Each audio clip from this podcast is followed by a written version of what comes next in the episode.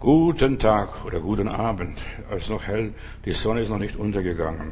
Ich lade euch alle ganz herzlich ein, Gottes Wort zu hören. Mein Thema heute ist Ertrage Schmerzen. Also wir müssen abgebrüht werden, hart werden, was auch immer ist. Das wird mein Thema sein. Ich werde noch über das Thema Corona, was kommt danach, noch sprechen. Ich bin mit dem, Thema nicht fertig. Ich werde auch morgen noch drüber sprechen, weil das so, so ein umfangreiches Thema ist. Äh, wir leben mittendrin in einer kritischen Zeit und wir müssen uns vorbereiten auf dies, was kommt. Was kommt nach Corona? So, nur nebenbei. Wir sollen nicht wehleidig sein, nicht zimperlich sein. In der Bibel heißt es, Weichlinge und Feiglinge werden das Reich Gottes nicht sehen. Also abgehärtet sein, äh, Stählern, dass wir ein starkes Immunsystem haben, dass wir widerstandsfähig sind gegen alle möglichen Anläufe, äußerlich und innerlich. Deshalb ist es so wichtig, dass wir stark sind. Ich werde heute die zehn Plagen Gottes betrachten in Israel, wie Gott Israel aus Ägypten geführt hat und versucht, das zu übertragen auf unsere Zeit. Was nützt es mir, was wir, wenn wir alles wissen, was damals war, vor drei, viertausend Jahren, sondern was ist heute? Wie lebt man heute in diesen kritischen Zeiten? So, Israel wurde durch zehn Plagen aus Ägypten herausgeführt und, ja, die Plagen waren im Land Gosen und um das Land Gosen. Sie haben das alles miterlebt. So geht es auch uns Christen. Wir müssen die Plagen, was die Welt miterlebt, miterleben oder durchleben. Aber Gott steht zu unserer Seite und Gott sagt, ich mache einen Unterschied zwischen Ägypten und Israel, dem Volk Gottes. So deine Erlösung ist nicht ganz einfach. Es ist kein Spaziergang. Stürme kommen und es wird sich zeigen, ob unser Haus auf dem Felsen gebaut ist oder nicht. Ob wir wirklichen Glauben haben, ob unser Glaube uns trägt ob das Eis dick genug ist, ob wir eine solide Grundlage haben, das wird sich zeigen, wenn wir in Krisen kommen. Und deshalb zehn Plagen passieren in Ägypten und Israel muss das alles mit ansehen. Erst nur die letzte Plage. Und natürlich ist es ganz schwer gewesen für Israel, das Lamm zu schlachten, die Tür zu bestreichen mit dem Blut, sich mit dem Blut bedecken zu lassen und, und dergleichen. Und dann stilles sein vor dem Roten Meer, Links und rechts die Felsen, vorne das Meer und hinter ihnen waren die Ägypter hinterher und haben sie verfolgt. Sie wollten sie ins Meer jagen. Nur nebenbei, ertrage Schmerzen, werde hart. Hart, stillern, Immunstärke entwickle und so weiter, dass du den guten Kampf des Glaubens kämpfen kannst. Einfach so geübte Sinne haben, ein paar Gedanken zu dem, was gestern alles wir noch nicht äh, wozu ich gar keine Zeit hatte zu behandeln. Der Kreis schließt sich, auch für das Volk Gottes. Es hat mit den Plagen angefangen, damals als Gott Israel befreite und auch hier bei uns. Es schließt sich mit den Plagen. Die Plagen kommen.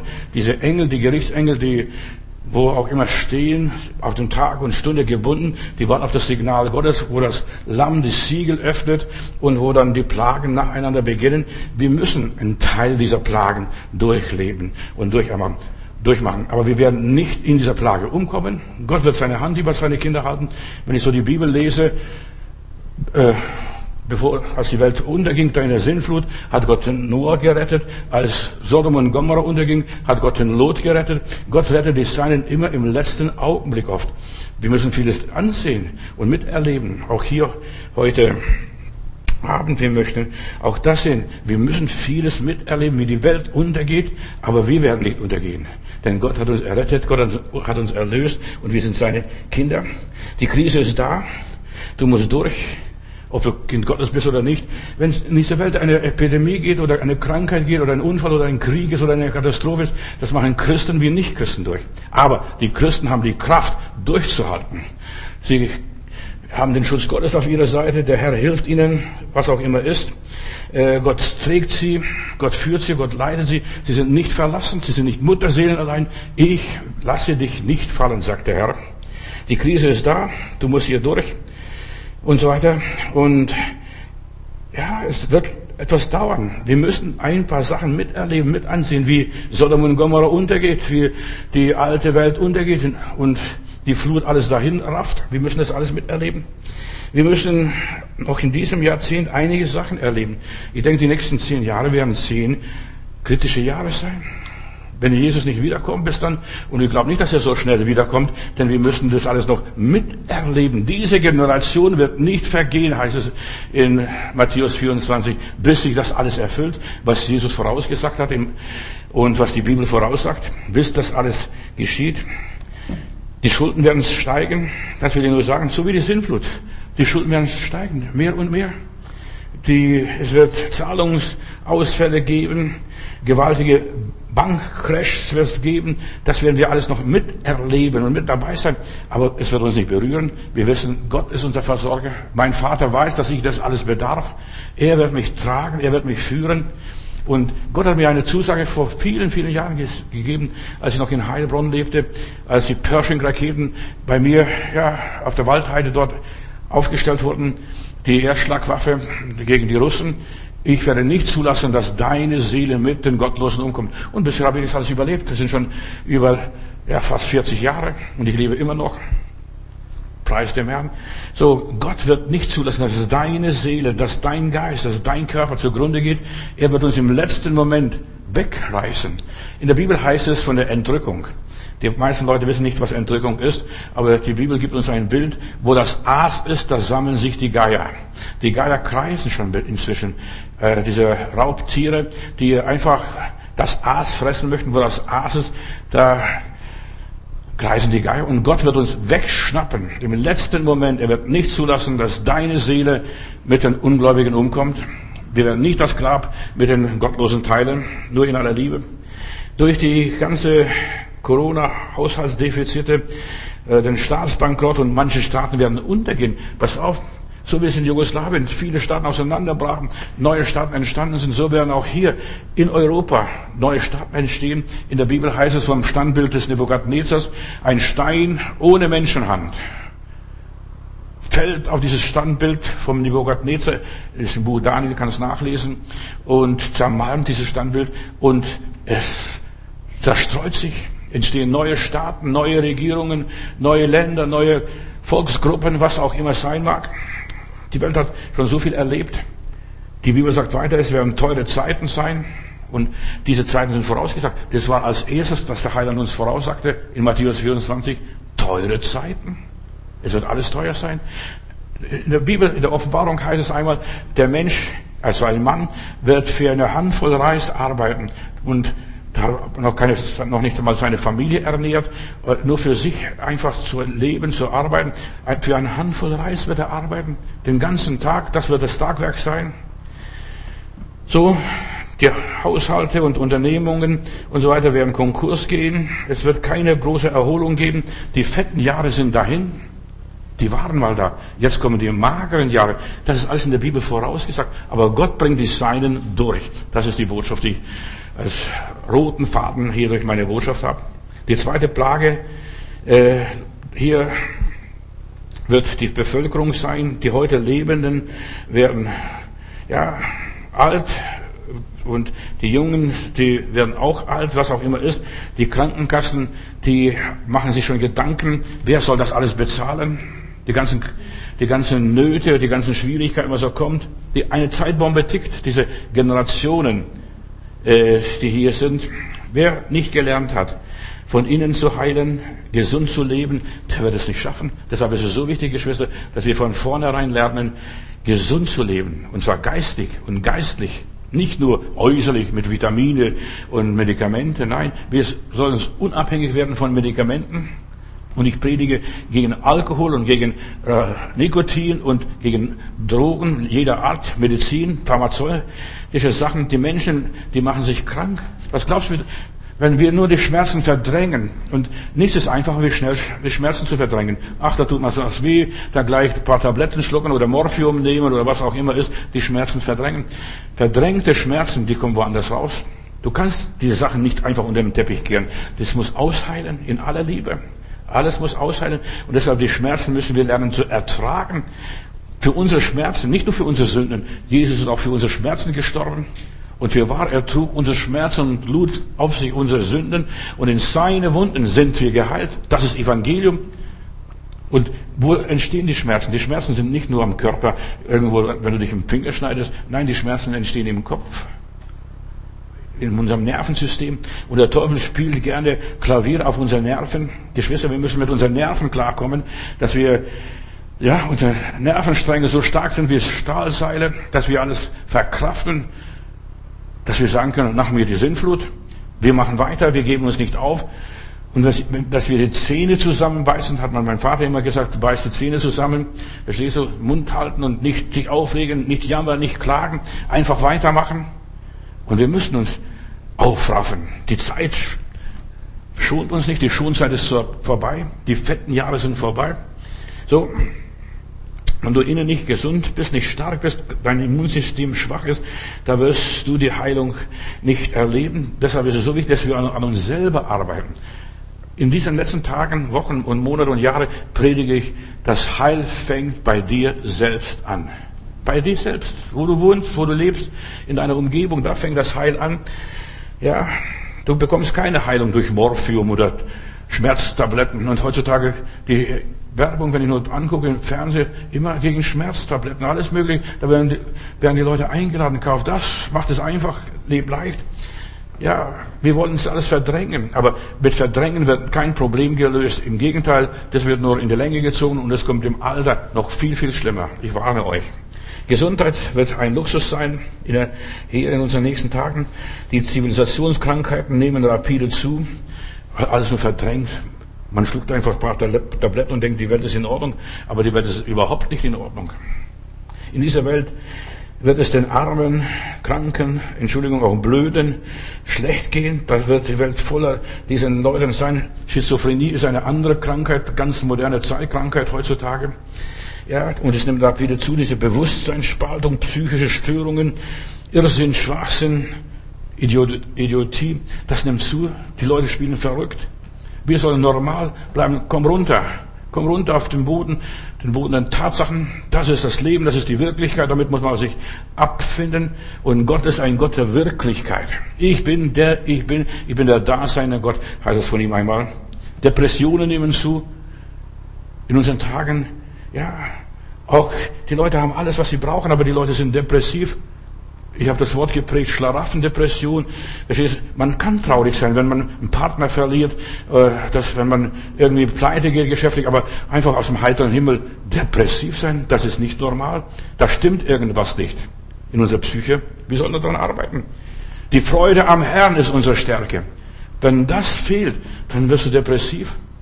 Warum geht's mir so schlecht? Warum bin ich in der Wüste rausgeführt worden? Warum ist das Wasser bitter und ungenießbar? Warum ist das? Warum ist jenes? Warum sind so viele Feinde da, die mich umzingeln?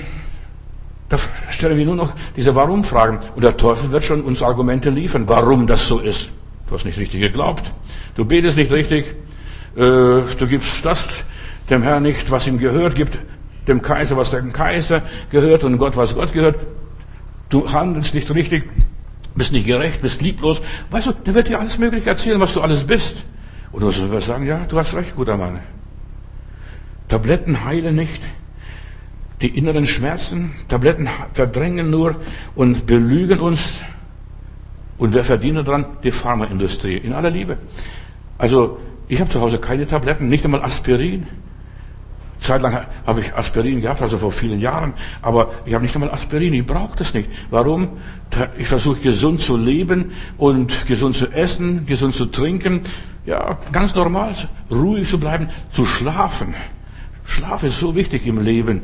Gott hat uns acht Stunden zum Arbeiten gegeben, acht Stunden zur Pause und acht Stunden zum Schlafen. Und dann haben wir schon diese 24 Stunden untergebracht. Also, und die meisten Menschen schlafen nicht richtig.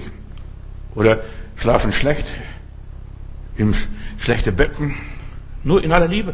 Das Bett ist nicht in Ordnung. Bei vielen Menschen ist das Bett, die Matratze nicht in Ordnung. Ich meine geistlich auch. Weißt du, die beschäftigen sich mit allen möglichen Problemen, nehmen die Probleme ins Bett.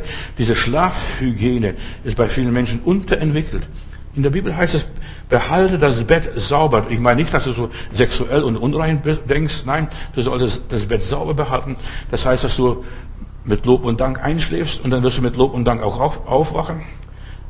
Wir sollten äh, Schlafhygiene entwickeln. Nur nebenbei, dass wir in Frieden Gottes einschlafen und im Frieden Gottes wieder aufstehen.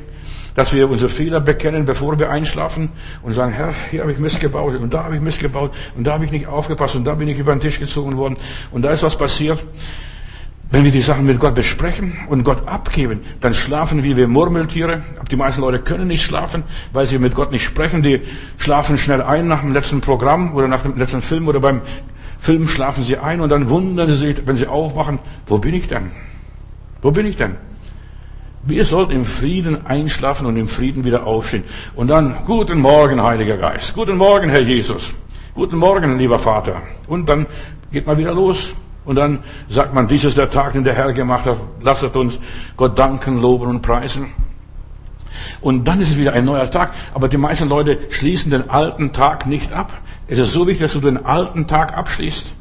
Was gestern war, ist gestern. Jetzt ist die Nacht. Die Nacht reinigt alles. Nachts arbeitet der liebe Gott. Die meisten Leute wissen nicht, dass Gott nachts arbeitet. Er hat immer Nachtschicht. Nachts arbeiten die Engel. Nachts belehren uns die Engel im Traum. Nachts bekommen wir göttliche Offenbarungen, nicht nur Horrorvisionen. Die Horrorvisionen kriegst du vom Teufel. Aber Gott gibt uns Bilder, Eindrücke. Gott spricht zu uns. Die Engel räumen auf das, was wir tagsüber vermurkst und vermasselt haben. Nur nebenbei, wir sollten schlafen können. Die meisten Leute, die nicht schlafen können, die sind nervlich fertig. Der Schlaf ist so wichtig. Nicht nur tagsüber das Schlafen, nein, wir sollten nachts schlafen. Die Nacht ist zum Schlafen da. Das Gesundheitswesen kann den Leuten nicht helfen. Das sehe ich auch hier bei Corona, die können es nicht und die Corona hat einiges offenbart und gezeigt, was ist los mit den Menschen. Es hat Vorteile.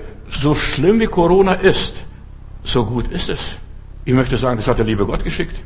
Der liebe Gott, ich habe gestern euch gesagt, ist wie beim Turmbau zu Babel heruntergestiegen, hat die Sprachen verwirrt und manche Leute sagen, ja, das ist schlimm gewesen. Nein, die Leute haben sich nicht verstanden damals beim Turmbau zu Babel und sie haben das Werk stehen gelassen und sie lebten alle ihr Leben weiter. Jeder in jeder Region. Die einen da am Kaspischen Meer, die anderen in der Türkei, die anderen da in Israel, Palästina, Kanaan, einige in Afrika. Sie lebten dann ihr Leben und jeder lebte damals ihr Leben. Und was wir jetzt auch hier machen mit Corona, was Gott ist auch heruntergestiegen und hat die Leute mal auf Pause geschaltet, weil die Leute gar keine Pause im Leben hatten und keine Pause gemacht haben, nur noch schaffe, schaffe, schaffe, Häusle baue. Verstehst du? Oder nur Hamster, nur was zustande bringen. Gott hat hier einiges erledigt. Unsere Gesellschaft war nicht darauf vorbereitet, aber das ist okay. Damals war die Gesellschaft auch nicht vorbereitet. Gestern in den, nee, nicht gestern, das war am Mittwoch, glaube ich, ne, Donnerstag war es, als die Sirenen getestet wurden, hier bei uns, die haben gar nicht funktioniert. Stell dir mal vor, da merkt man, verstehst du, Warntag und da funktionieren die Sirenen in den Großstädten nicht. So lächerlich ist unser Staat, unsere Regierung, unsere Verwaltung. Und ich habe mich erkundigt, warum hier in Berlin die Sirenen nicht funktioniert haben. Da hieß es, hat mir jemand vom Amt gesagt, die Sirenen wurden vor Jahren abmontiert. Verstehst du? Stell dir mal vor, da brennt's. Da passiert etwas. Da muss Alarm geschlagen werden. Da muss, wer wartet mich? Wer wird mich warnen? Ja, verstehst du, jemand hat einen Witz gemacht, in 14 Tagen bekommst du ein WhatsApp, da äh, äh, irgendwo bekommst du die Nachricht, was da passiert ist, aber das ist viel zu spät. Da bin ich schon längst untergegangen. So, wir erleben eine wirtschaftliche Flaute hier in diesen Tagen. Das mag vielleicht für jemanden schlimm sein, die Arbeit verloren, das verloren, das verloren. Weißt du, die Menschen haben die Arbeit vergöttert. Oder das Leben vergöttert. Und Gott tritt auf die Bremse. Gott macht kurz, kurzen Prozess. Ich weiß noch heute, jemand hat gesagt, Fußball ist mein Leben. Und was ist jetzt mit dem Fußball? Wir haben nur noch Geisterspiele. Oder jetzt, viele Leute haben gesagt, Arbeit ist mein Leben. Verstehst du, jetzt zeigt sich, was ist mein Leben wert, was ist mein Leben?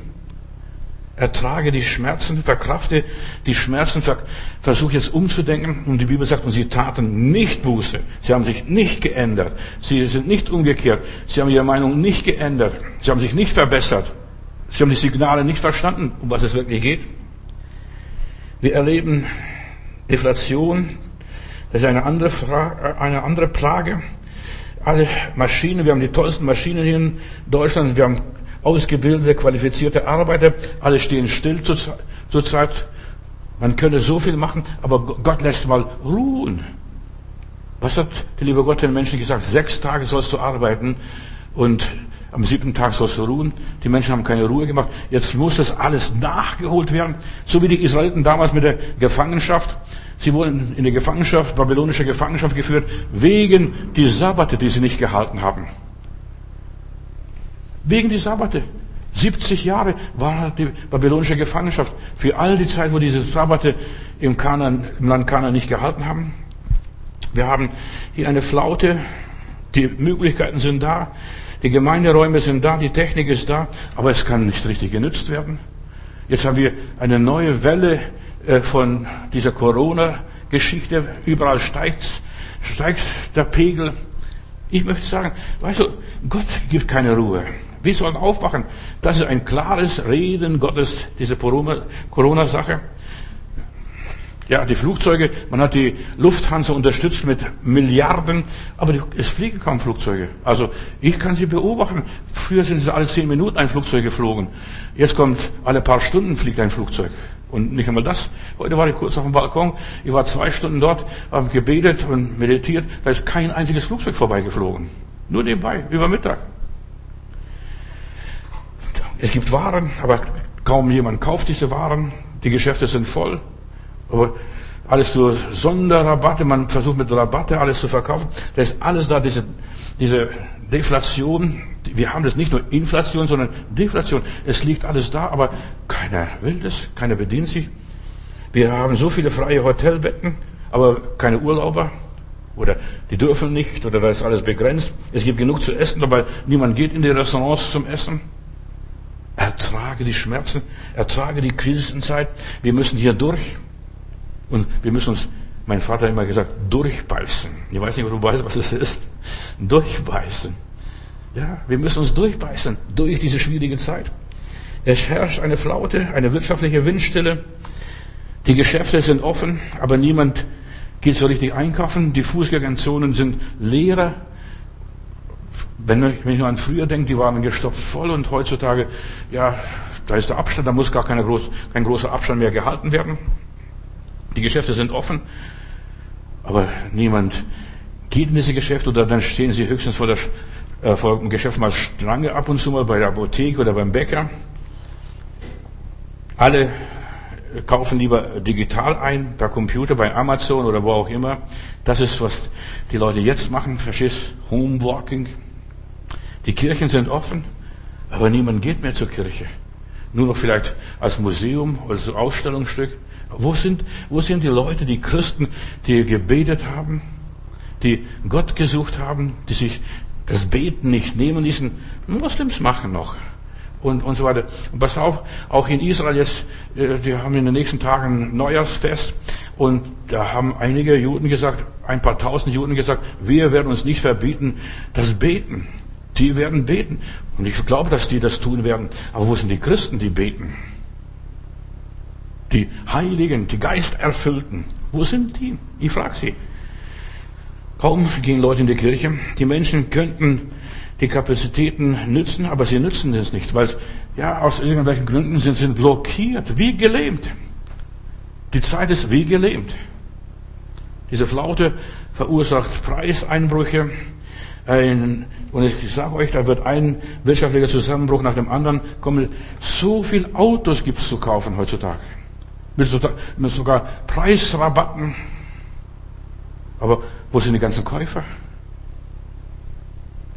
Der Preissturz, ja, das bringt die Leute nicht auf die Beine, macht sie nicht mobil, dass sie aktiv werden. Da überall sehen wir nur und beobachten, dass selbst bei Gold und Edelmetalle die Preise sinken, statt dass sie steigen würden. So wie David Wilkerson in einer Prophetie in seinem Buch Vision prophezeit hat, man wird das Gold und Silber und die ganzen Wertpapiere auf die Straße schmeißen. Und vielleicht sind wir mittendrin auf, in, auf diesem Weg. Rohstoffe, Öl, Dinge und dann, dass die Saudi sitzen auf Öl. Wir produzieren so viel Öl, aber oder in Saudi-Arabien, in anderen Ländern wird das Öl produziert, aber es wird gar nicht mehr gekauft. Wer fährt schon so viel Auto heutzutage? Man fährt gerade nur bis um die Ecke und jetzt sind die Fahrräder gefragt. Nur in aller Liebe. Selbst die Banken werden ihr Geld nicht mehr los. Da muss man Negativzinsen zahlen. Leute nehmen nicht mehr so einfach Kredite. Sie haben Angst, sie überlegen sich zweimal, kaufen wir oder kaufen wir nicht. Soll ich das machen? Ist das wichtig, mir jetzt ein neues Auto anzuschaffen? Ist es nötig, eine neue Küche zu kaufen, neue Einrichtung? Ist das nötig? Leute überlegen sich, die drehen ihr Geld zweimal um. Denn die Kredite müssen auch irgendwann zurückgezahlt werden. Und die Leute werden langsam vernünftig. Das ist, was Corona bewirkt. Also wir können eigentlich Gott danken für Corona.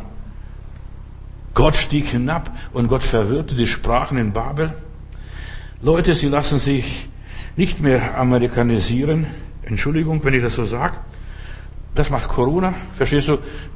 Die gehen ihren eigenen Weg. Die übernehmen nicht alles, was Amerika, sondern Amerika steckt selbst in einer großen Krise und braucht bald unsere Hilfe. Vielleicht müssen wir bald Care-Pakete nach USA schicken. Die Lügen der Banken werden offenbar. Ihre Geldpolitik funktioniert nicht mehr. Und ich finde, es vielleicht auf der einen Seite toll, wie einfach die Welt entglobalisiert wird. Wie einfach. Da hat man so Theater gemacht, der Antichrist kommt, da wird alles globalisiert. Das wird jetzt alles entglobalisiert. Jeder denkt nur an sich, an seine Heimat, an Deutschland. Wir machen Ferien in Deutschland hier. Wir fahren nicht da nach Italien oder auf Mallorca oder in Spanien. Wir bleiben zu Hause. Auch die hochgelobte Digitalisierung geht pleite. Digitalisierung und so weiter, das stabilisiert die ganze Wirtschaft. Nur ja, alles per Internet wird bestellt und jeder soll Zugang haben. Aber die, selbst die Kinder, die möchten wieder in die Schule gehen und die möchten nicht nur am Computer zu Hause sitzen. Die Kinder, die Kinder. Und, die, und plötzlich merkt man, dass das nicht das Leben ist. Wir brauchen einander.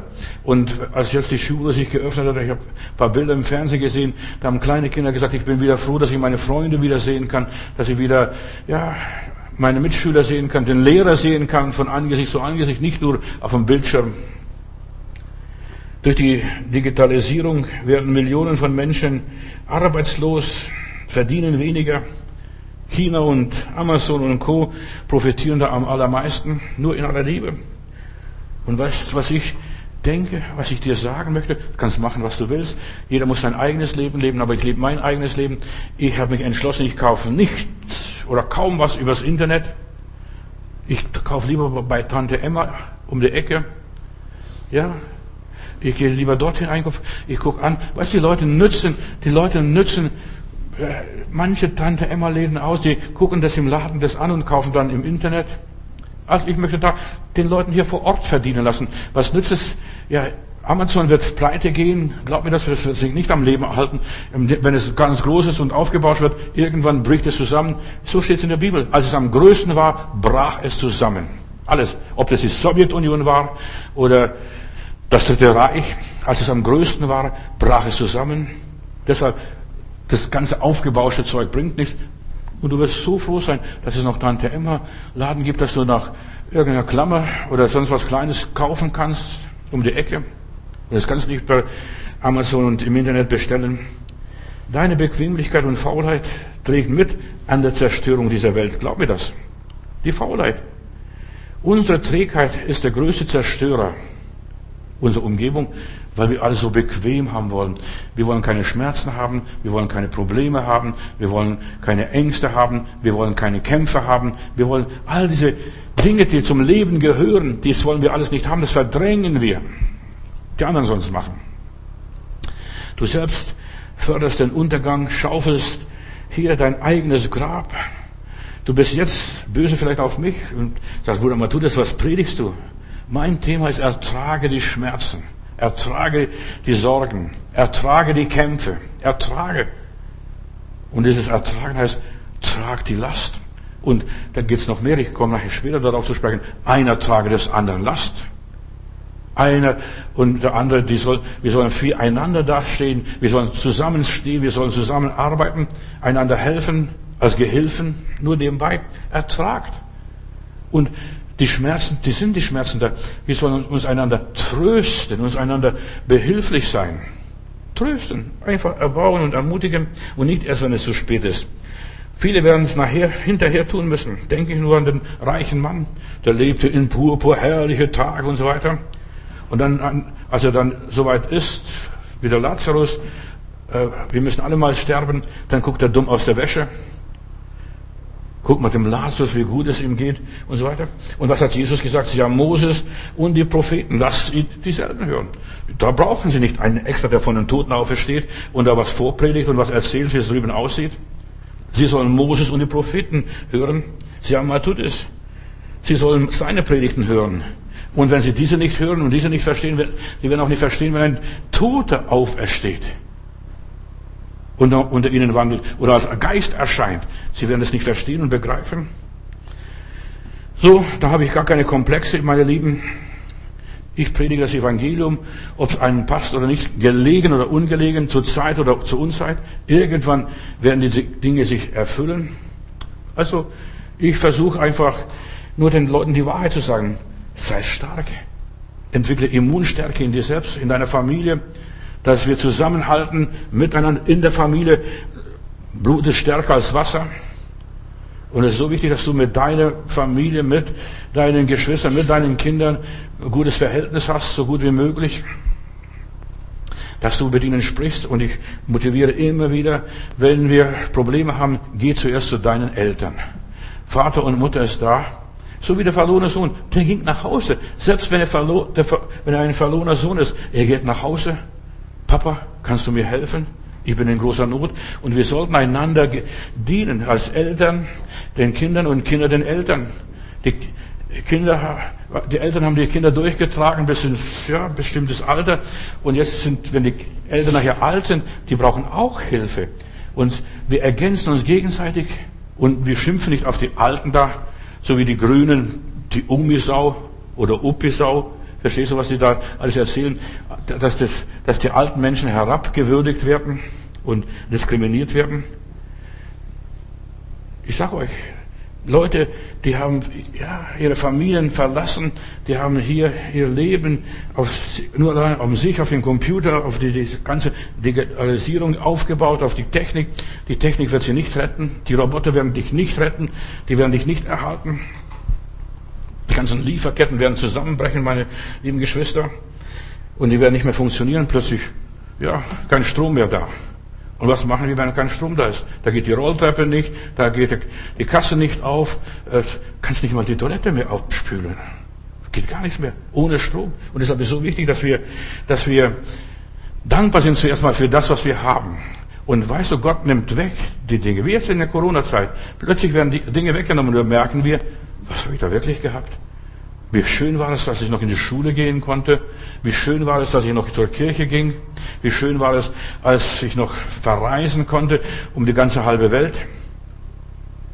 Ja, und plötzlich ist alles nicht mehr da. Und wir sind mittendrin in der Katastrophe, in der Krise, weil wir diese Sachen nicht geschätzt haben.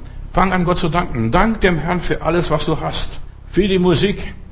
Die, schau mal, heute kannst du keine Konzerte mehr richtig besuchen und kannst nicht mehr ins Theater gehen und kannst nicht mehr zum Fußballspiel gehen. Verstehst du, weil du das nicht geschätzt hast? Kritisiert hast, zum Beispiel, vielleicht, was auch immer gewesen ist. Die ganzen Lieferketten brechen auseinander. Die, ja, alles nur noch billige Massenware hergestellt irgendwo in China. Die Bibel sagt, alles wird erschüttert werden, was erschüttert werden kann. Da steht in der Bibel, alles wird erschüttert in der Endzeit und wir sind mittendrin in so einer Zeit der Erschütterung. Pass auf, was kommt. Ganz besonders die hochentwickelten Länder werden bald, gar nicht so lange, dritte Weltländer sein. Ich denke nur an Amerika. Ich denke nur an Deutschland. Verstehst du? Wir werden in der Steinzeit einmal wieder uns wiederfinden, wenn wir nicht aufpassen. Sie die Menschen hier in der modernen Welt werden primitiv, weil sie nicht alles verlernt haben, nur noch dick, dick, dick, dick, dick, dick, dick, dick, dick, dick, verstehst? Auf dem Internet, Computer, Smartphone. Und die haben so Kopfrechnen verlernt. Frag doch irgendwie Leute auf der Straße, die, die jungen Leute, ob die noch Kopfrechnen können. Ob, manche können nicht mal das Vaterunser mehr aufsagen. Oder das Einmaleins. Weil man, das macht alles der Computer. Und das ist, was diese digital diese Digitalzeit verursacht. Verstehst du, alles macht der Computer. Wir sind alle vernetzt, aber auf eigene Füße stehen, nicht vernetzt sein mit anderen. Das ist nicht der Wille Gottes. Gottes Wille ist, dass du allein bist, dass du selber kämpfst, dass du selber arbeitest, dass du selbst die Schmerzen erträgst, dass du selbst äh, gegen die Stürme ankämpfst. Nur nebenbei. Also weitermachen und sich nicht unterkriegen lassen. Ertrage die Schmerzen, ertrage die Stürme, denn gerade die Stürme machen dich fest. Weißt du, wenn die Stürme ist, wenn Frühjahr und im Herbst die Stürme kommen, die Pflanzen schicken die Wurzeln in die Tiefe. Man wird stark durch Stürme, man wird stark durch Kämpfe. David ermannte ihn. Gott heißt es einmal in der Bibel. Was hat er gemacht? Hat er Gott gegessen, aufgegessen? Nein. Dass ich in Gott geübt, Herr, ich vertraue dir, ich lasse mich von dir leiten, ich befrage den Herrn, soll ich von links die Philister angreifen, soll ich von rechts die Philister angreifen? Oder was sagt der liebe Gott gerade in meiner Situation? Und Gott sagt, umgehe die Philister. Auch das gehört dazu, dass du die Philister umgehst. Das war beim David. Viele Menschen werden in der Steinzeit durch die ganze äh, Digitalisierung zurückfallen, durch die ganze Automatisierung, was wir heute erleben, diese hohe Technik. Wir haben eine hohe Technik und bin Gott dankbar für diese Technik. Und ich benutze diese Technik. Aber ich lasse mich von dieser Technik nicht beherrschen. Und das ist so wichtig. Nichts darf mich beherrschen. Weder Tabletten, noch Rauschmittel, noch äh, die Technik, noch irgendetwas. Ich kann auch frei sein. Manchmal bin ich mal froh, wenn der Computer nicht läuft. Verstehst du, da bin ich froh. Dann sage ich, oh, ich kann wieder mit Hand schreiben, meine, mal ein Buch lesen, weil kann, dann kann ich mal das und jenes tun.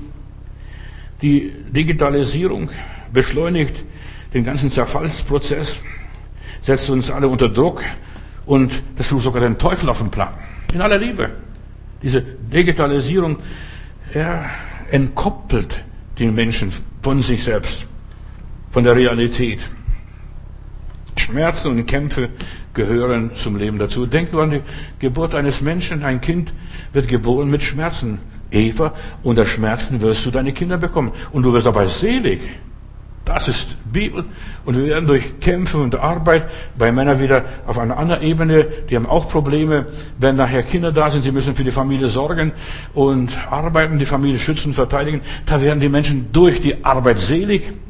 Und Gott hat die Arbeit nicht verflucht. Manche Leute denken, das wäre ein Fluch. Im Schweiß deines Angesichts sollst du dein Brot essen. Nein, das ist ein Segen. Du kannst den Fluch in Segen umwandeln und wir können alles. Jeden Fluch kannst du in Segen umwandeln und jeder Segen kann in Fluch verwandelt werden, wenn wir nicht das tun, was Gott sagt. Und wenn wir das tun, was Gott sagt, wir werden die Dinge zum Positiven wenden.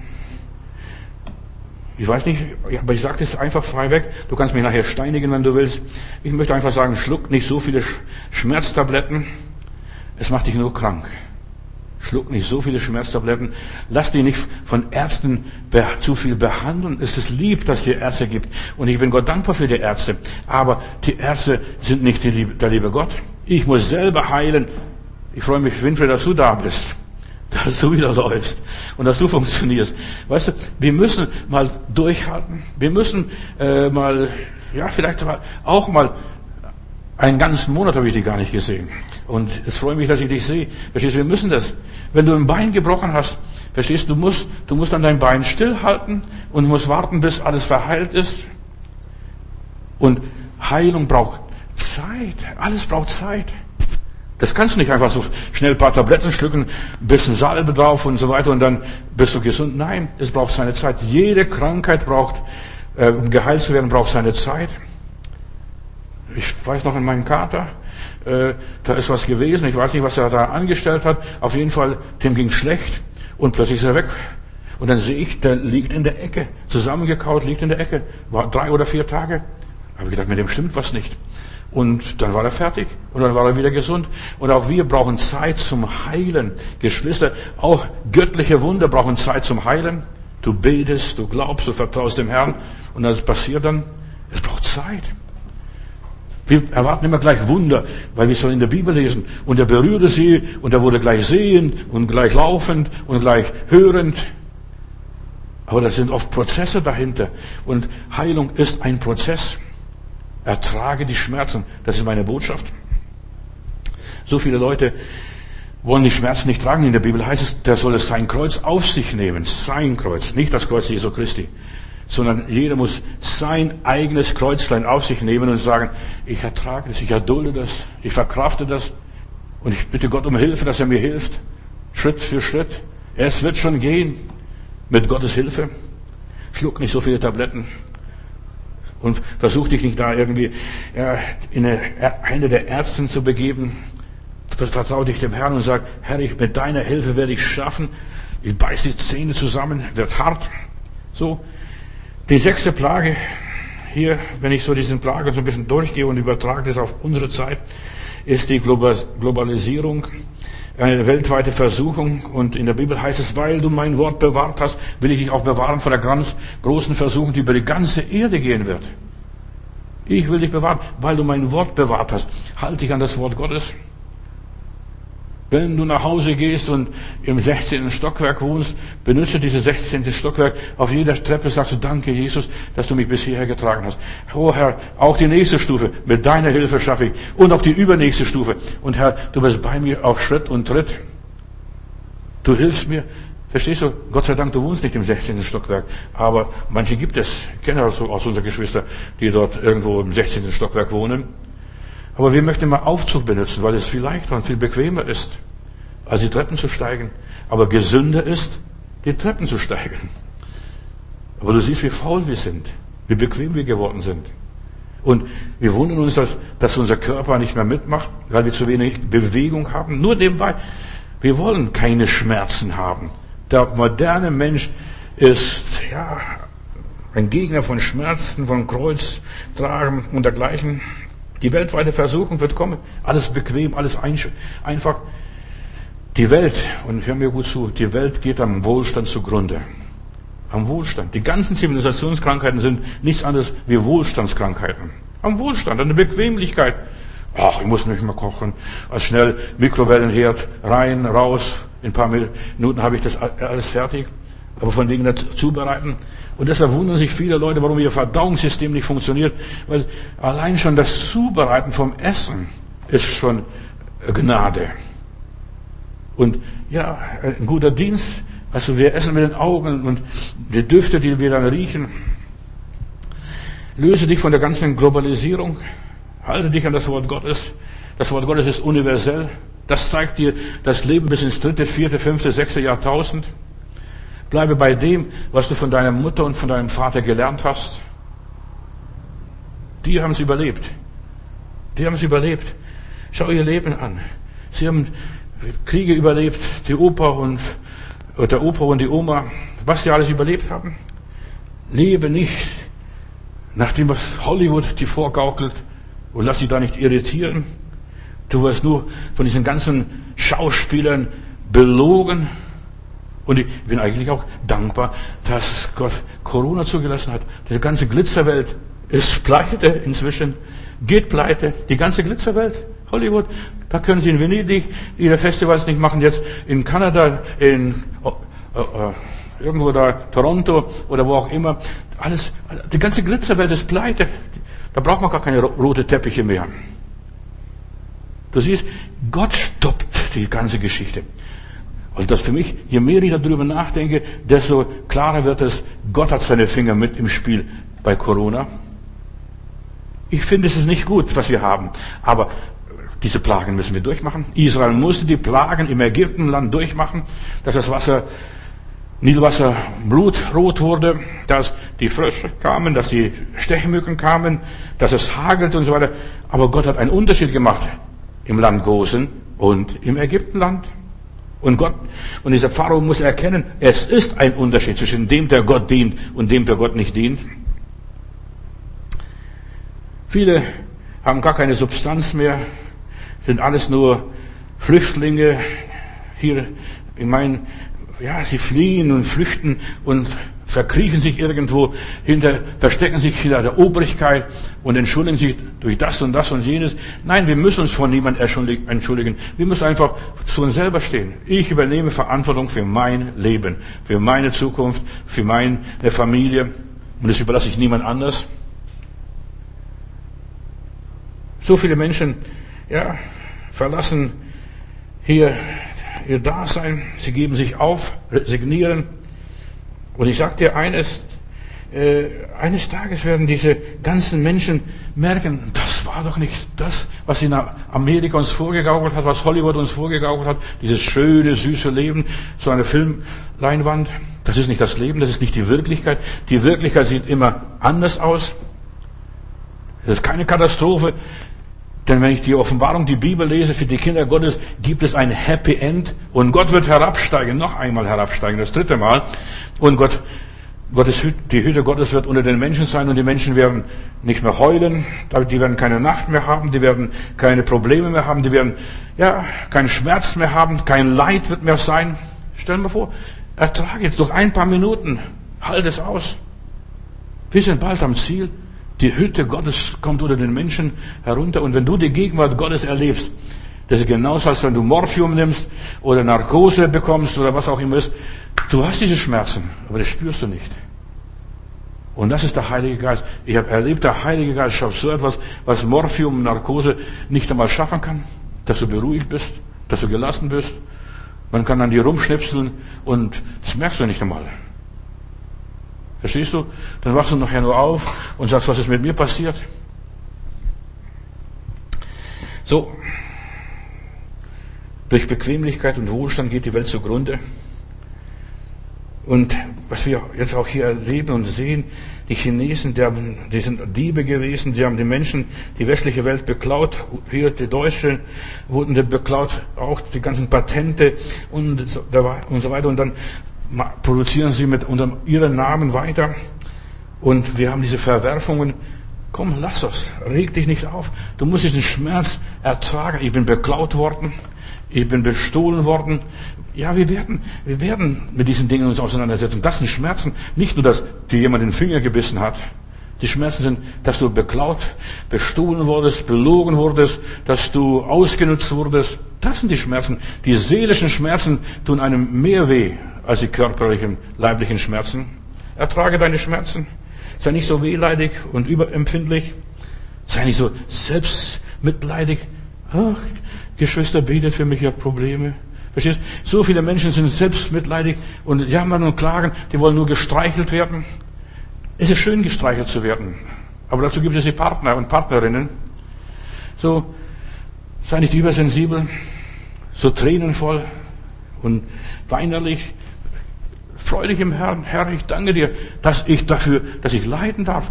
Weißt du, die Menschen der Bibel, denk an Paulus, der dankt Gott, dass er das noch alles durchleiden kann, dass er das durchmachen kann. Der heult nicht und ist nicht zimperlich. Oh, lieber Gott, was habe ich alles verbrochen?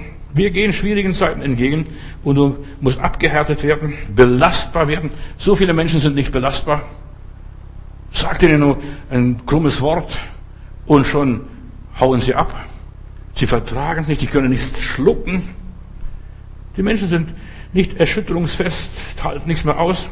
Und die Bibel sagt klipp und klar, Weichlinge und Feiglinge werden das Reich Gottes nicht sehen. Lerne mit Krisen umzugehen, Krisen zu meistern, gegen den Sturm zu rudern, selbst wenn du am Leben verzweifelst und verzagst. Lerne Probleme zu lösen, nicht an den Problemen zu beten. Geschwister, ich habe Probleme, bitte betet für mich. Nein, man sollte für dich beten, dass der liebe Gott dir Kraft gibt, dass du schnurstracks auf die Probleme zugehst und die Probleme löst. Gott hat mir eine Botschaft gegeben. Irgendwann habe ich schon die Predigt gepredigt, ist auch im Internet zu hören. Mach aus deinen Problemen Projekte. Mach aus deinen Problemen Projekte. Da ist etwas, packe ich an und entweder mache ich dies oder jenes daraus. Mach aus deinen Problemen Projekte. Löse sie. Ja, Krankheiten sind da, um zu heilen, nicht zu verdrängen, ganz besonders Kinderkrankheiten. Unsere Gesellschaft ist eine, eine weichlich, verweichlichte Gesellschaft. Da werden die Kinder schon easy life gemacht. Da wird gegen alles geimpft. Normalerweise muss der Mensch äh, Kinderkrankheiten durchmachen. Das hat der liebe Gott so eingeordnet.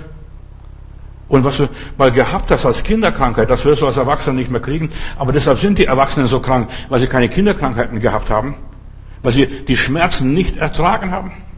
Ich weiß noch, bei mir, ich bin nicht geimpft worden, gegen gar nichts, überhaupt nichts.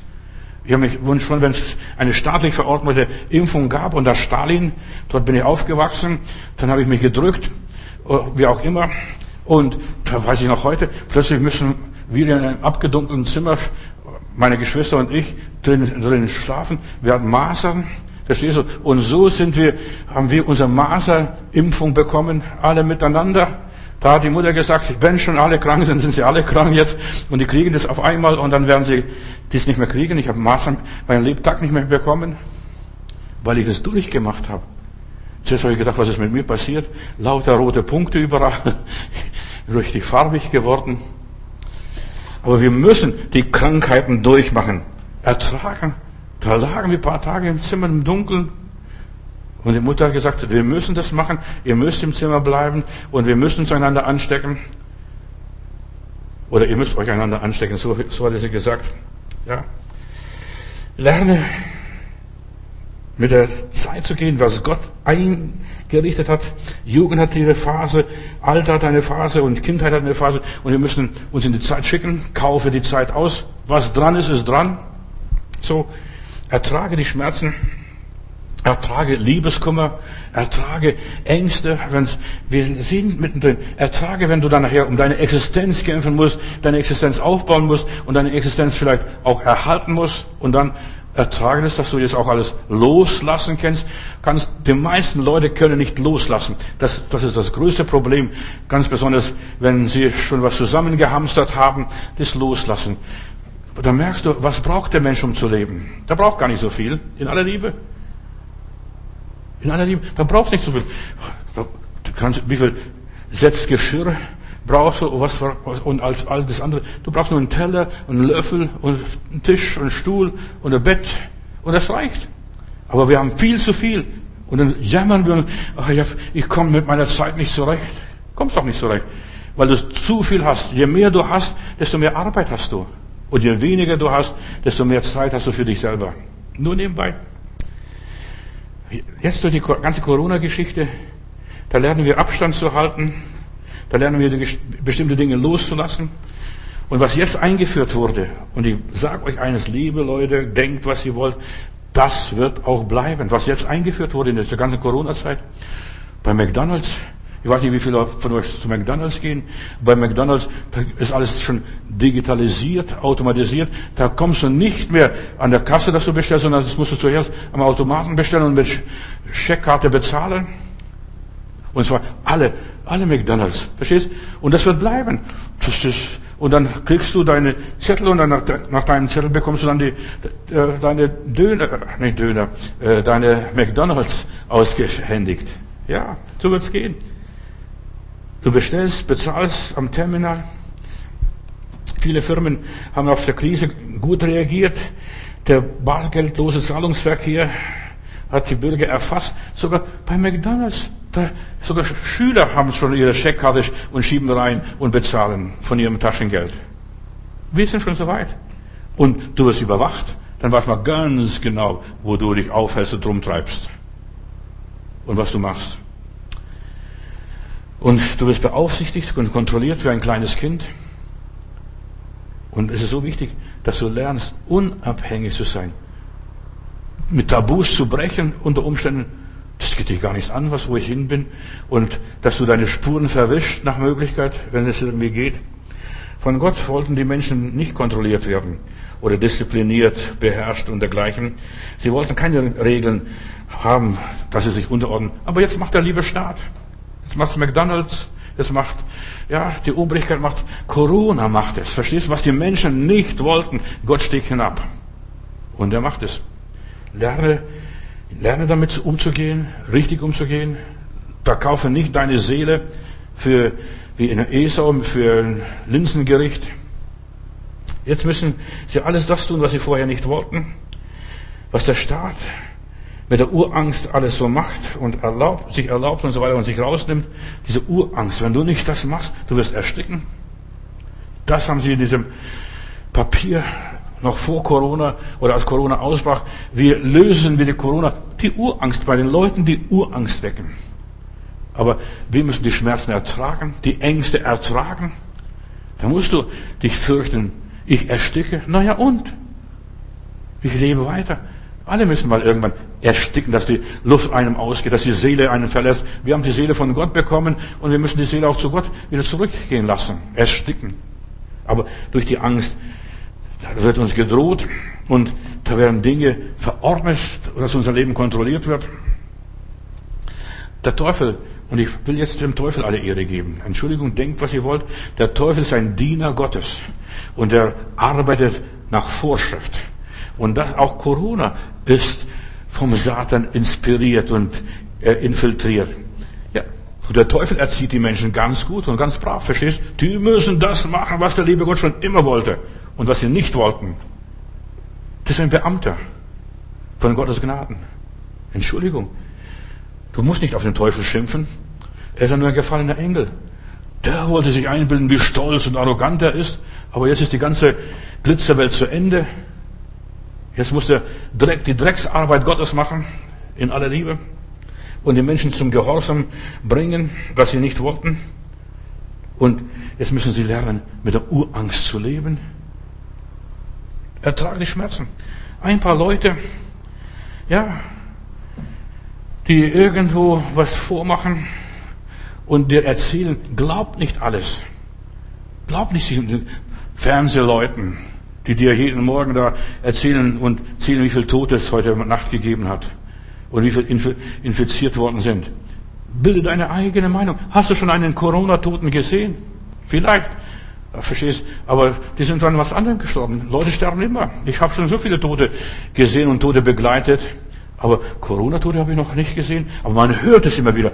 In Italien oder in den USA oder jetzt in England ganz schlimm. Oder jetzt wieder in Spanien. Und das wird immer vorgerechnet. Dieses Jahr haben wir, diesen Tag haben wir 1260 gehabt. Morgen haben wir 20 weniger. Übermorgen haben wir wieder 20 mehr. Wer zählt sie nach? Zählst du sie nach? Prüfst du das? Aber du glaubst. Und das ist diese, ah, dieser Aberglaube. Man glaubt den Medien, aber man glaubt nicht sich selbst, seinen eigenen Augen. Du sollst nur das glauben, was du siehst und hörst und fühlst. Und alles andere kannst sagen, danke. Das ist alles nur Gaukelei. Schön und recht. Und glaub, was die Bibel sagt. Die Menschen glauben nicht, was die Bibel sagt. Ach, das ist altmodisch überholt. Aber diese ganzen Corona-Zahlen, die sind up to date. Jeden Tag werden sie erneuert. Und dann wird alles gemacht. Die Menschen werden obrigkeitsgläubig. In Ägypten hat Pharao die Plagen über sein Volk verursacht. Und du musst fragen, wer hat hier Corona verursacht? Pharao, die Obrigkeit. Weil sie nicht das tun wollten und nicht gemacht haben, was Gott wollte. Lass mein Volk ziehen, hat Gott gesagt. Nein, nein, nein, nein, nein. Und dann sind die ganzen Plagen auf Plan gekommen. Pharao hat das Schicksal herausgefordert. Und denk hier an unsere Regierung. Denk an die Obrigkeit. Denk an die europäische Gemeinschaft. Wer hat die Plagen herausgefordert? Pharao war es. Nicht die armen Ägypter, die darunter gelitten haben. Ja, Pharao war nicht den Willen Gottes, er widerstand Gott und trotzte und provozierte dem Herrn. Das arme Volk der Ägypter musste die Dummheit Pharaos ertragen erleiden und ausbaden. Und du badest das aus, was unsere Regierungsleute in die Welt gesetzt haben. Das ist der Pharao. Wie der auch jetzt heißt, verstehst du? Kann so und so heißen. Du und ich, wir müssen die Dummheiten der Regierenden über uns ergehen lassen und die Suppe auslöffeln und nachher die Schulden bezahlen durch unsere Steuern. Und man redet heute schon davon, dass die Corona-Steuer kommt und dass die Leute schön wieder zahlen werden. Ein paar Prozente jeder, das werden wir schon in den Griff kriegen. Du siehst, das Volk muss es ausbaden, nicht der Pharao. Der Pharao lebt in seinen Gemächter, fühlt sich gut, verstehst du, er ist sicher, wird bewacht. Aber das Volk muss es alles ausbaden. Und so war es immer in der Geschichte. Die Geschichte wiederholt sich. So war es auch beim David, dem frommen König David, dem König von Gottes Gnaden. Oder Ahab und seine Isabel, die haben sich von Gott abgewandt, die haben ihr liederliches Leben gelebt und Gott hat dann diese Plagen zugelassen. Ertrage das Übel, die Ungerechtigkeit, die Gottlosigkeit, ertrage die Lieblosigkeit, auch wenn es von den Frommen kommt, auch von der Kirche kommt. Ertrage. Wir leben in einer Welt voll Ungerechtigkeit und Lieblosigkeit. Und das ist der Pharao. In der Bibel heißt es, und jetzt komme ich auf meinen Punkt, ertrage die Schmerzen, die da Leid tragen. So heißt es in der Bibel. Die da Leid tragen, die werden getröstet, die da Leid tragen. Dir soll es Leid tun. Oh Gott, guck mal, ich lebe unter einem Volk von unreinen Lippen. hat der Prophet gesagt. Ich lebe in einem sündigen Volk und einem Verbrechervolk. Ich lebe hier. Beim Pharao, den Heiden, versteht man noch, dass er gegen Gott trotzt. Aber den frommen König David, das ist schwer zu verstehen, dass Gott Plagen und Gerichte zulässt. Und ich lese hier 2 Samuel Kapitel 24, Vers 15. Und da ließ der Herr die Pest, die Pest über Israel kommen, am Morgen bis zum bestimmten Tag, so dass, ja, vom, von dem Volk in, von Dan bis Beersheba 70.000 Mann starben. Nur weil der David, dieser fromme König, sich was erlaubt hat, das Volk Gottes zu zählen. 70.000, Gott ließ zu, er konnte wählen, was er will, soll, was der Herr tun soll. Und da kam die Pest. Vielleicht auch Corona. Schade für jeden Menschen, für jeden Mann, der hier unschuldig sterben muss. Ein Vater, ein Sohn, was weiß ich, 70.000 Mann starben, nur weil dieser Knülch da sich gegen Gott versündigt hat. Die Obrigkeit ist es, was uns die Suppe einbrockt. Der fromme König. Ich liebe den David. Und ich predige es. Aber ich sage nur, wer ist da schuld an der ganzen Geschichte? Ertrage das Mensch, das menschenungerechte Übel, von Menschen gemachte Übel, was die alles da machen. Und auch bei dir persönlich, im Kleinen, in deinem Kiezchen, da wo du wohnst. Der Mensch ist zum Kämpfen geboren. Schau, was die letzte Generation alles erdulden musste. Von unserem deutschen Kaiser, angefangen bis Adolf Hitler, hier bei uns, aber da, wenn ich dann weitergehe, ja, die spanische Grippe, Ersten und Zweiten Weltkrieg, alles gemachte Sachen. Auch die spanische Grippe, Grippe ist in USA entstanden, in Kansas, nur als Beispiel. Und dann, weil es in Spanien ganz schnell verbreitet wurde und Millionen gestorben sind, hat man dann spanische Grippe genannt. Denk an die Konzentrationslager. Wer hat die Konzentrationslager gebaut? Der Kalte Krieg.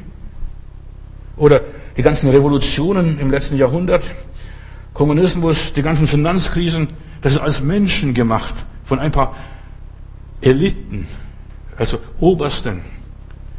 Die letzte Generation hat wiederholt, ja, so viele Epidemien durchgemacht.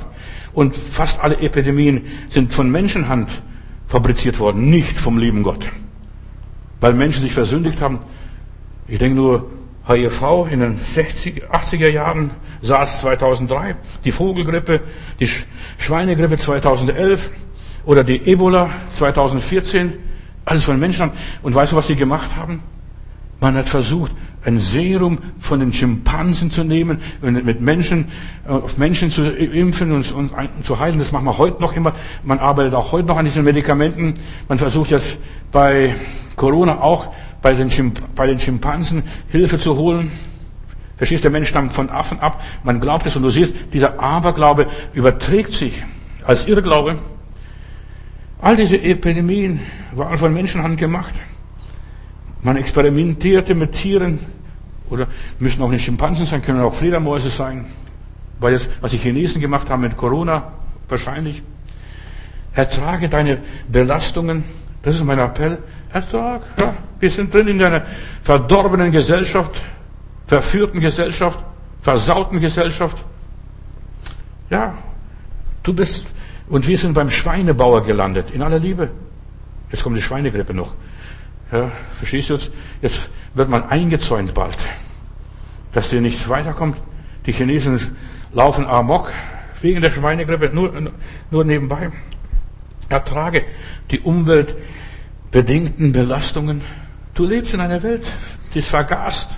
Stell dir mal vor, du lebst an einer Kreuzung irgendwo, wo die ganzen Autos morgens vorbeifahren und du hast keine Ruhe. Ertrage die politischen Belastungen, die wirtschaftlichen Belastungen, ertrage sie. Du kannst es ertragen und verkraften, weil Gott seinen Kindern Kraft gibt. Halleluja. Mit Gottes Hilfe. Und in der Bibel heißt es, und wenn sie etwas Giftiges trinken, wird es ihnen nicht schaden. Und wenn sie etwas Vergiftetes einatmen, wird es ihnen nicht schaden. Und wenn sie etwas Giftiges schlucken müssen, das wird ihnen nicht schaden. Weißt du, wenn du innen drin ein, ein starkes Immunsystem hast, du wirst es alles verkraften können, der Körper wird alles ausscheiden. Und deshalb, der Körper ist so angelegt, dass alles, was nicht, was der Körper nicht braucht, ausscheidet. Natürlich muss dein, dein Magen und muss dein inneres Innengeweide stimmen, muss gesund sein im Herrn. Du musst mit Gott leben, mit Gott verbunden sein, dann wird es klappen und funktionieren. Aber wenn du nicht mit Gott lebst, wird Gott ja, dir die Pest schicken, in aller Liebe. Dann wirst du dich wundern. Du kannst alles ertragen. Gott gibt dir dazu die Kraft, die Möglichkeiten. Ich denke nur weiter. Die Israeliten konnten die Plagen Ägyptens bis zum Schluss verkraften. Bis zum Schluss. Weil Gott einen Unterschied machte. Die nächsten zehn Jahre bis 2030 werden Jahre der Verzweiflung sein, Jahre der Depression, des Leidens. Das hat Gott mir gezeigt. Das werden schwierige Jahre sein. Aber wenn du in Gott verankert bist und nicht auf Sand gebaut hast, tust du es überleben. Die, all diese Stürme. Das Wasser wird bei dir runtergehen, wie das, bei der Gans das Wasser. Das ganze Wasser, das würde gar nichts ausmachen. Kinder Gottes, die ihren Gott kennen, verzweifeln nicht in den Stürmen des Lebens. Ich weiß, mein Vater hat alles geplant, er hat zugelassen, Gott ist herabgestiegen, das ist wunderbar. Ich habe keine Angst, ich fürchte mich nicht. Und in der, in der Bibel heißt es immer wieder, fürchte dich nicht. Fürchte dich nicht. Tausende Mal steht es immer wieder, fürchte dich nicht. Mit anderen Worten. Gott wird nicht zulassen, dass du verloren gehst. Auf deinem Kopf sind sogar deine Haare gezählt. Überleg einmal. Alle deine Haare sind auf deinem Kopf gezählt. Wer Gott kennt, der fürchtet sich nicht, der flieht auch nicht und der ist auch in unruhigen Zeiten geborgen und sicher. Die Erde wird taumeln wie, ja, wie vom Sturm bewegt. Abgründe werden sich auftun. Und wenn wir im Herrn verwurzelt sind, wir werden es überleben. Nach Corona werden wir eine der größten Wirtschaftskrisen haben, aber Gott wird uns auch da versorgen, da durchbringen. Und ich habe so viele biblische Geschichten, dass Gott die Seinen durchbringt. Ich denke nur, die Witwe in Sarepta, die ersten 18 Monate lebte sie von dem, was sie hatte. Und sie hat gebacken, gebrutzelt und mit ihrem Sohn gegessen. Und dann kam, dann macht sie die letzte Mahlzeit und sammelt Holz. Und da kommt gerade Elia vorbei und sagt, Frau, was machst du da? Ich sammle Holz. Und was machst du damit? Ich backe Kuchen. Und dann sagt der Elia, ja, das sollst du machen. Du sollst Kuchen backen. Gerade in der schwierigen Zeit sollst du Kuchen backen, Bruder, Schwester. Kuchen backen. Nicht nur irgendwie was Kleines, Geringes tun. Backe in kritischen Zeiten Kuchen. Leck, etwas Leckerles. Und was für Schönes, was Angenehmes. Und back und, und so weiter. Und dann versorgt Gott auf übernatürliche Weise diese Witwe 18 Monate durch seine Gnade. Und ich sage, Kinder Gottes werden versorgt in schwierigen Zeiten. Israel wurde 40 Jahre durch die Wüste getragen, versorgt mit Wasser, mit Wachteln und mit Manna. Und ich, das ist eine Predigt für sich selbst jetzt. Die zehn Plagen auf der einen Seite, aber die zehn Segnungen Israels in der Wüste. Die haben zehn Segnungen erlebt, nachdem sie die zehn Plagen überlebt haben. Studier mal die Bibel, die Wanderung der Kinder Israel durch die Wüste. Zehn Segnungen. Für jede Plage kriegst du eine Segnung und wirst von Gott besorgt. Sei bereit, bis zum Schluss durchzuhalten, nicht aufzugeben. Gott greift ein, wenn wir uns nicht aufgeben, wenn wir durchhalten. Sehe auf dein Durchhaltevermögen und gib niemals auf. Lass dich nie geschlagen, dass du dich geschlagen fühlst, dass du sagst, ich habe verloren. Wir sind nicht zum Verlieren, wir sind zum Gewinnen in dieser Welt. Dazu hat Gott uns hineingeschickt. Und du sollst über herrschen. Du sollst über diese Erde herrschen, über deine Situationen herrschen. Der Mensch ist zum Herrschen bestimmt und nicht zum Kriechen. Lass dich nicht entmutigen. Bewahre deine Standhaftigkeit, ehre Gott und preise Gott durch deine Standhaftigkeit. Gott, du machst für Gott keine große Reklame, wenn du auf dem Boden liegst und sagst, ich kann nicht mehr, ich kann nicht mehr, ich kann nicht mehr. Nein, mit meinem Gott kann ich über die Mauern springen. Trau Gott was zu. Entwickle eine, eine mutige Seele. Werde ein mutiger Christ. Empfange den Heiligen Geist. Und der Heilige Geist ist ein Geist des Trostes. Der Heilige Geist motiviert dich. Werde ein Zeuge Jesu Christi. Kannst du dir vorstellen, dass der Heiland jammert und wimmert und heult? Nein. Bis am Schluss der Hell durch.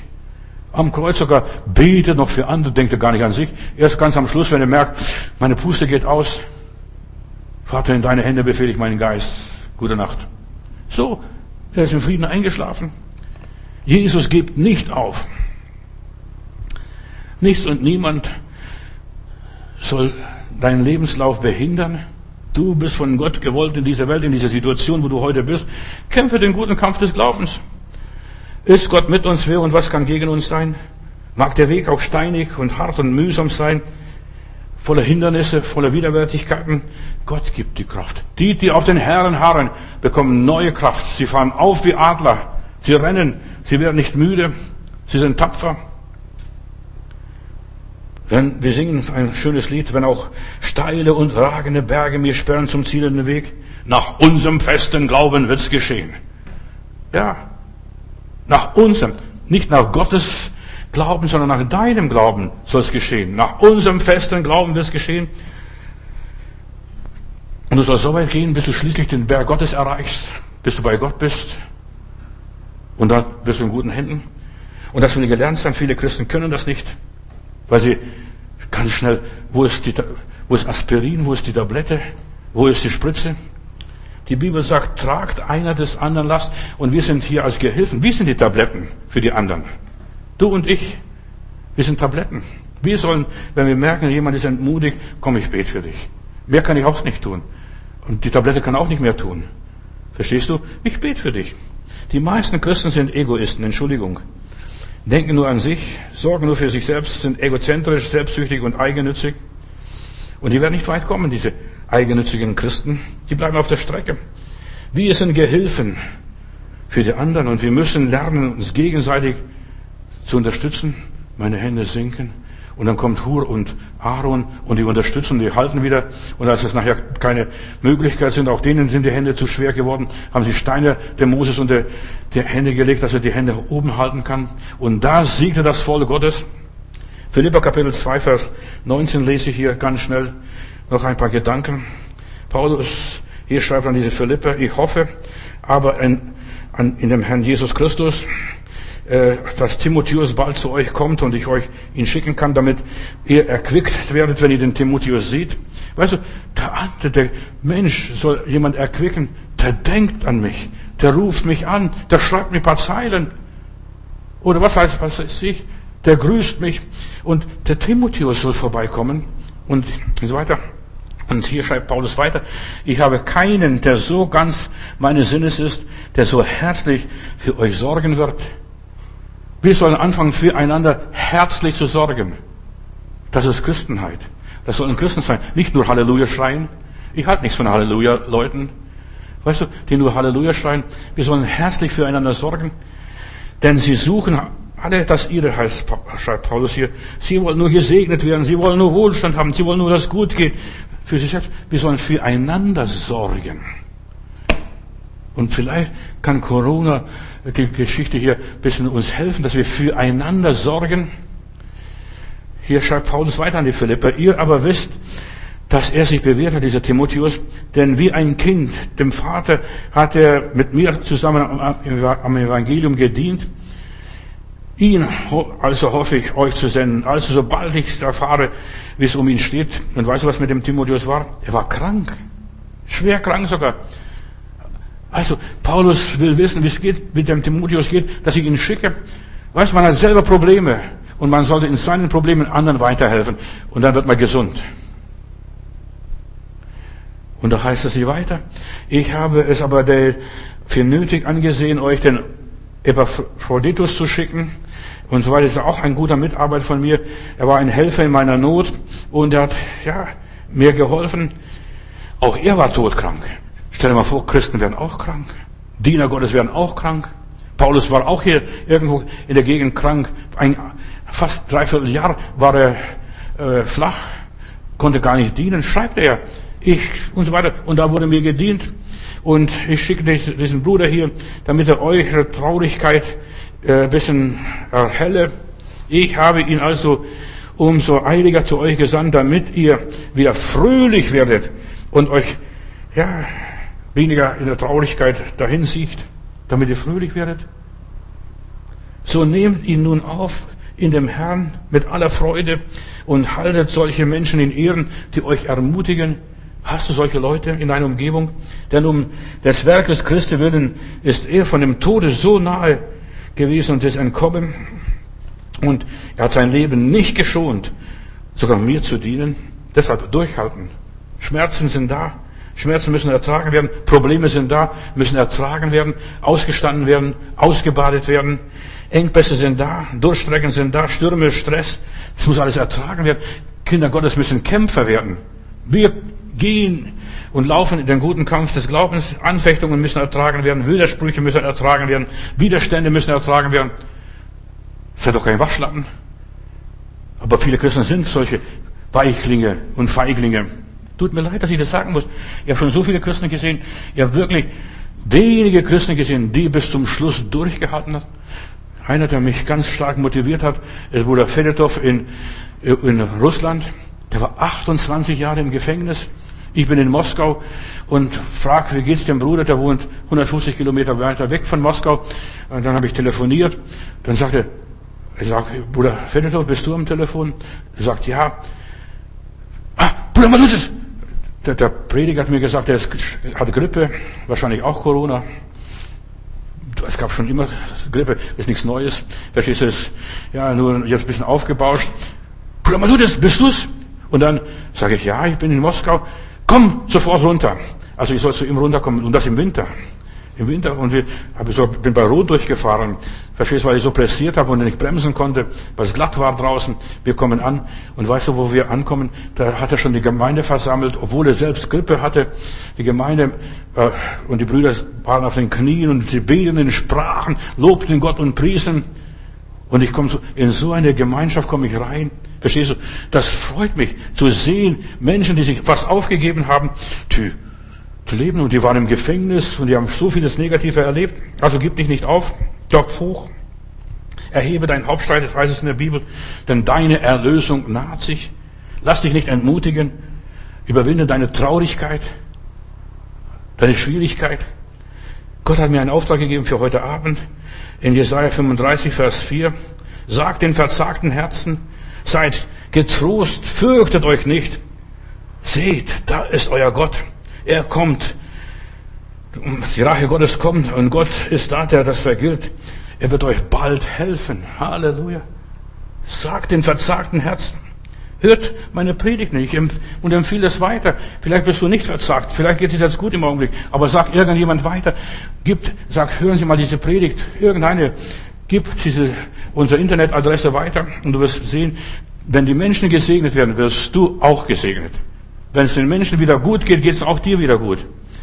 In Sirach heißt es, weh den Verzagten, Sirach 2, Vers 13, weh den Verzagten, denn sie glauben nicht und darum werden sie auch nicht beschirmt, weil sie nicht glauben, die werden nicht beschirmt. Ich möchte den Glauben der Leute motivieren. Ermutige andere. Und du wirst selbst ermutigt und gestärkt. Ja, und dass die Menschen wieder aufstehen und dem Teufel die Stirn bieten und sagen, nein, wir widerstehen fest im Glauben. Wir gehen unseren Weg. Wir lassen uns nicht unterkriegen. Wir verkraften das alles nur noch ein paar Meilen. Und bald bist du daheim beim Vater im Himmel. Bald wird sich das Blatt wenden.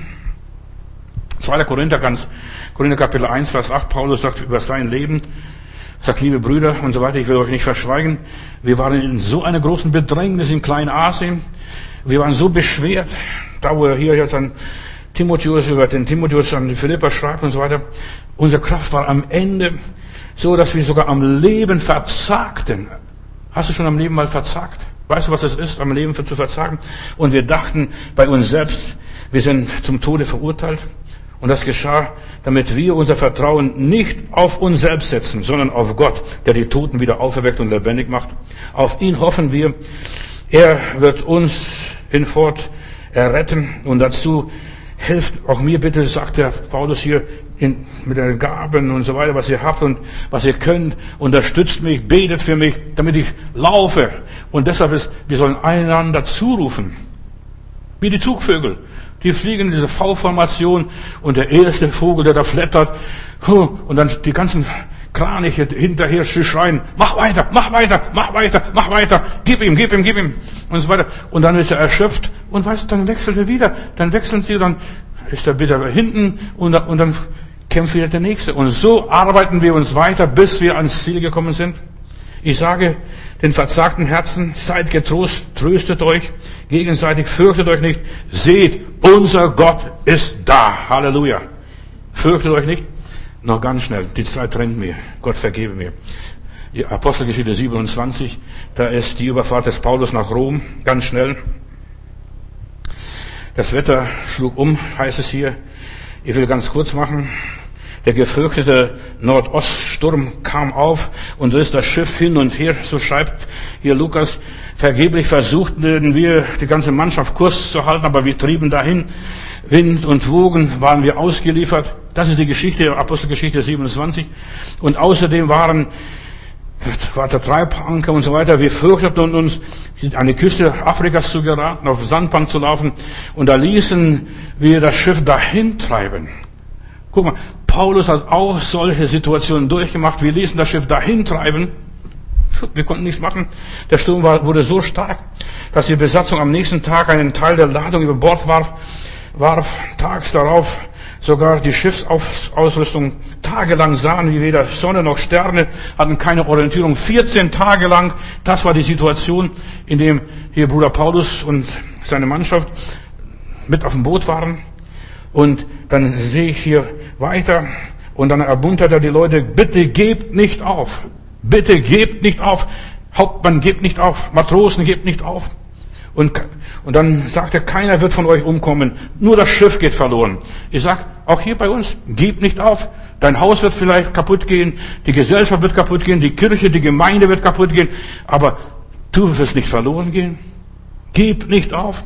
Und in der letzten Nacht sagt es, da stand der Engel Gottes neben mir und ich habe gehört, was er gesagt hat. Fürchte dich nicht, Paulus. Du wirst vor dem Kaiser gebracht werden und so weiter, weil es von Gott bestimmt ist.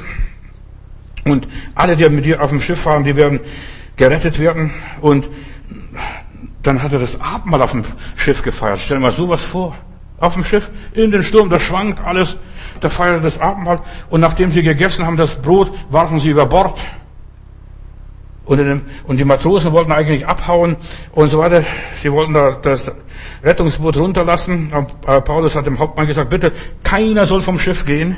Keiner soll verrückt werden. Keiner soll durchdrehen und spinnen. Keiner. Wenn die Besatzung nicht auf dem Schiff bleibt, dann sind sie verloren. Dann sind sie verloren, sind sie alle verloren. Und dann, weißt du, was sie gemacht haben? Die haben die Seile durchgehauen, das Schiff ins Meer fallen lassen, das Rettungsboot. Sie haben das Rettungsboot aufgegeben. Die ganzen Rettungsaktionen aufgegeben. Verstehst? Hackt es ab, lass es, lass dem Sturm und so weiter. Und im Morgengrauen forderte Paulus auf, endlich zu essen. Seit 14 Tagen habt ihr so viel Anspannung gehabt, so viel Stress gehabt. Stärkt euch. Wenn ihr überleben wollt, müsst ihr jetzt etwas essen. Du siehst, die Bibel ist nicht nur, jetzt müsst ihr etwas beten oder ein bisschen was singen. Nein, jetzt müsst ihr essen. Gott ist so natürlich, so praktisch. Und ihr dürft sicher sein, euch wird nichts passieren. Halleluja. Ihr dürft sicher sein. Und das ist, was Gott seinen Kindern auch heute sagt, Brüder und Schwestern, in der Corona-Zeit, euch wird nichts passieren. Halleluja. Amen. Lob und Dank. Und nachdem Paulus das gesagt hatte, und so weiter, stärkten sie sich noch, da fassten sie neuen Mut und so weiter und dann fuhren sie los. 276 Seelen sind gerettet worden. Alle, die mit ihm gefahren sind, unterwegs waren. Mein Thema ist, ertrage die Schwierigkeiten, stehe durch, stehe durch, durch was auch immer ist. Halleluja. Vater im Himmel, ich danke dir, dass du uns Mut machst, dass du deine Kinder durchbringst und dass keiner von deinen verloren geht. Du hast damals Israel beschützt, du beschützt auch uns hier, wo wir auch sind und so weiter. Wir machen weiter. Hilf den verzagten Seelen, lieber Heiland, stärk sie und gib ihnen eine übernatürliche Kraft zum Durchhalten. Halleluja. Mach einen Unterschied, lieber Heiland, zwischen dem, der dir dient und dem, der dir nicht dient. Halleluja. Und lieber Heiland, hilf, dass unsere Geschwister, wo sie auch jetzt Schmerzen haben, wo sie jetzt Not haben, wo sie jetzt Schwierigkeiten haben, wo sie jetzt sie keinen Durchblick mehr haben, vielleicht sind sie auch schon 14 Tage keine Sonne mehr. Herr, hilf ihnen. Erlöse sie von dem Übel und gib ihnen, ihnen deinen Frieden. Ich danke dir, Herr Jesus. Amen.